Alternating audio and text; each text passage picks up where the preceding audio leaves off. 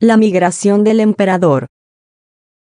Tras hacer un viaje a la Antártida para recolectar huevos del que se creía el ave más primitiva del mundo, el explorador inglés Apsley Cherry Garrard, en su libro de memorias El peor viaje del mundo, dijo, No creo que alguien en la Tierra lo pase tan mal como el pingüino emperador.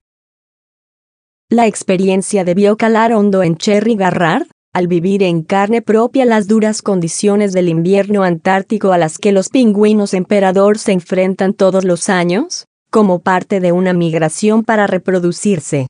Temperaturas bajo cero, vientos huracanados, ventiscas y escasez de alimentos son las constantes en la migración del emperador, que tiene que estar en buenas condiciones físicas para salir airoso. Todo comienza durante el invierno austral, que coincide con la época de reproducción de la especie. Es el único pingüino cuyo pico de reproducción transcurre en esta estación en el continente más frío del planeta. La temperatura desciende hasta menos 60 grados centígrados, y los vientos soplan hasta 200 kilómetros por hora. Los pingüinos sexualmente maduros, previa alimentación para desarrollar una gruesa capa de grasa, emprenden juntos un viaje con destino a los sitios donde se reproducen, localizados en el interior de la capa de hielo.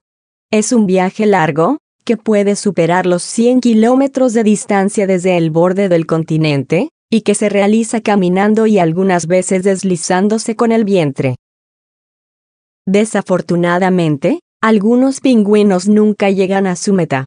Se pierden o son incapaces de aguantar el ritmo de los demás.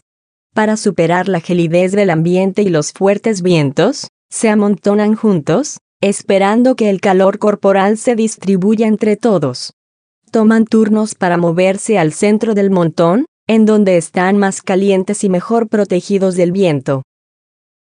Los pingüinos que llegan a la zona de cría se encuentran con miles de pingüinos y se aprestan a encontrar pareja para parearse. Una vez que la hembra pone un huevo, emprende el viaje de regreso hacia el océano, mientras que el macho tiene que esperar a que su cría haya salido del cascarón para hacer el retorno y alimentarse, y después regresar para ayudar a la hembra a alimentar al polluelo. La migración del emperador es única entre las especies animales, si se toma en cuenta que no pueden hacerla a través del aire o el agua.